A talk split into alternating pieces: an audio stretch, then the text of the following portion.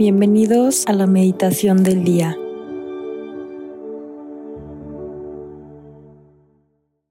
En el nombre del Padre y del Hijo y del Espíritu Santo. Amén.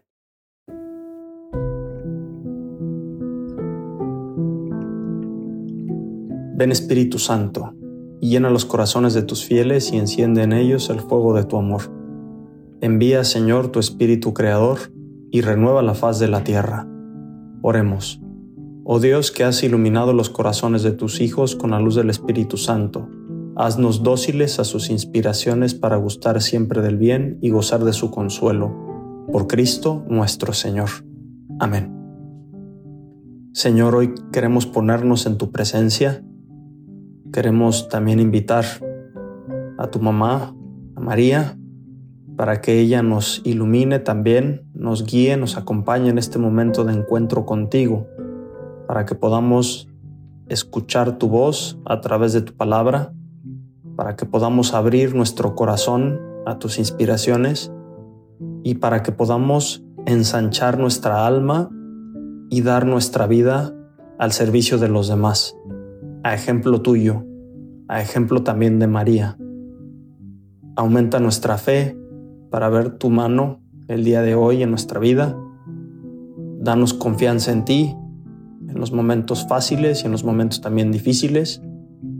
Y permítenos, como siempre te lo pedimos, ser un reflejo de tu misericordia en medio de los hombres. El día de hoy, miércoles 10 de enero, vamos a meditar en el Evangelio según San Marcos, capítulo 1 de los versículos 29 al 39.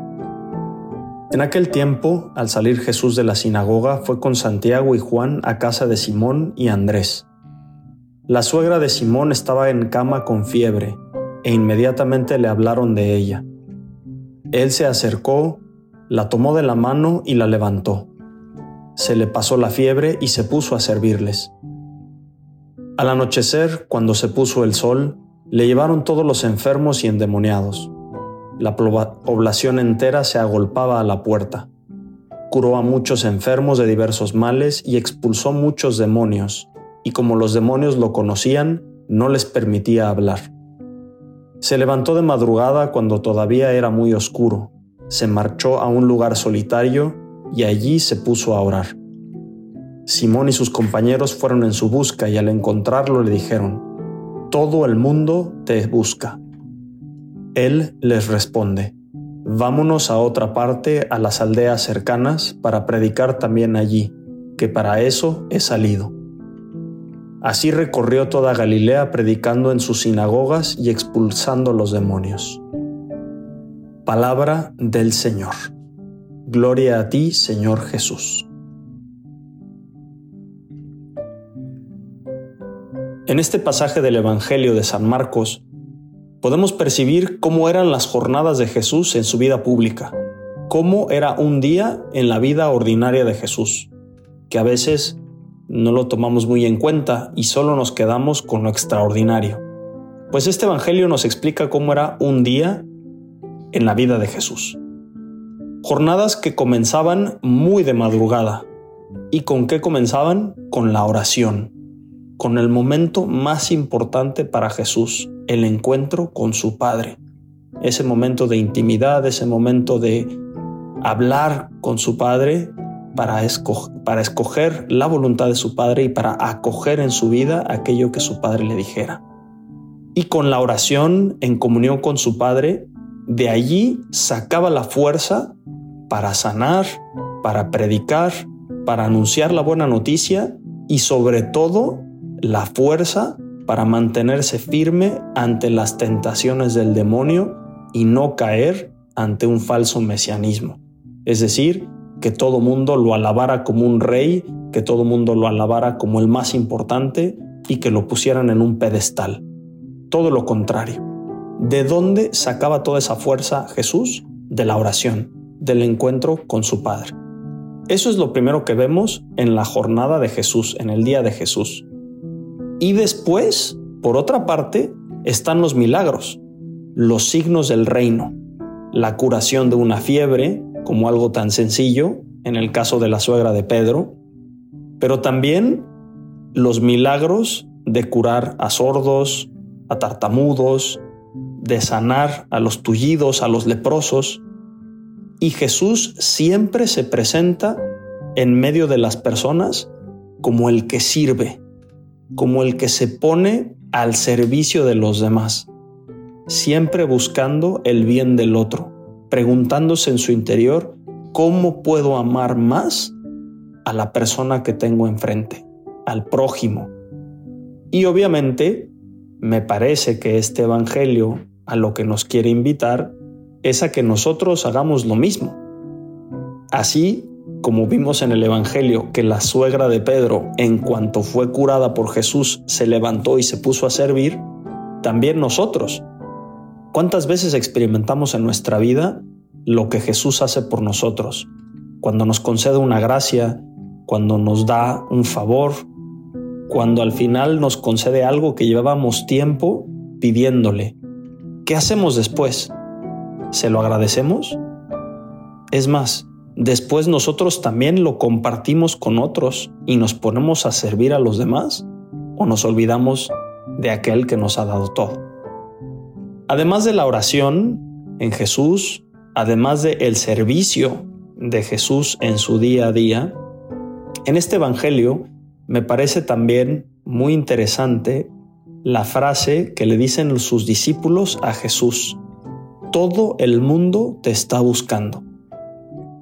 ¿Y con qué actitud responde Cristo? Dice, vámonos a otra parte. Es como muy sugerente esta frase, todo el mundo te está buscando, porque nos muestra la fuerza espiritual y la atracción que los demás tenían hacia Jesús. Está claro que Jesús, por donde pasaba, nunca lo hizo desapercibido, pero al mismo tiempo no iba buscando fama ni protagonismo ni los primeros lugares. Su persona en sí misma era una luz en el camino para muchas personas, una fuente para aliviar la sed, un refugio donde hallar descanso, un alivio para el dolor, una palabra de consuelo y de esperanza. ¿Crees tú que los demás puedan decir lo mismo de ti? ¿Que eres una luz para ellos? ¿Que eres un refugio donde puedan encontrar un descanso, un alivio para el dolor? O que manifiestas una palabra de consuelo y de esperanza a los demás? Yo sé que por nuestras propias fuerzas no somos capaces de hacer esto, pero si seguimos el ejemplo de Jesús con lo que nos ha enseñado en este Evangelio, es decir, que empecemos nuestro día con la oración, poniéndonos en manos de Dios, y luego en segundo lugar, poniéndonos al servicio de los demás, en lo ordinario, no se trata de hacer cosas extraordinarias, sino en tu trabajo, en tu escuela, en la universidad. ¿Cuántas ocasiones tienes en el día a día para servir a los demás? Y entonces, solo entonces, podrán decir lo mismo de nosotros, que también somos una luz, una fuente de alivio, una fuente de gozo y de refugio para los demás. Hoy te invito a que le des gracias a Dios por todos los dones que te ha dado y que también los pongamos al servicio de los demás. Y así como Jesús, también nosotros en nuestro día a día empecemos en la oración, lo continuemos en el servicio y seamos un reflejo del amor de Dios para los demás.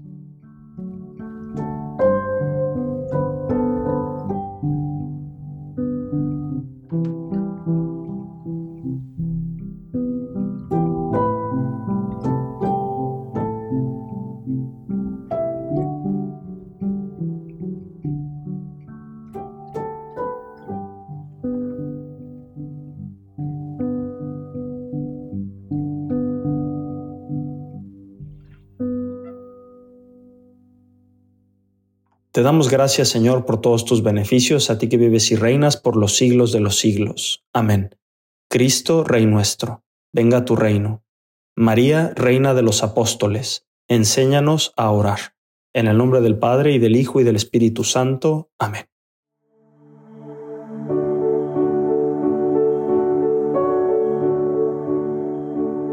Deja que Jesús camine contigo en este día. Nos escuchamos mañana.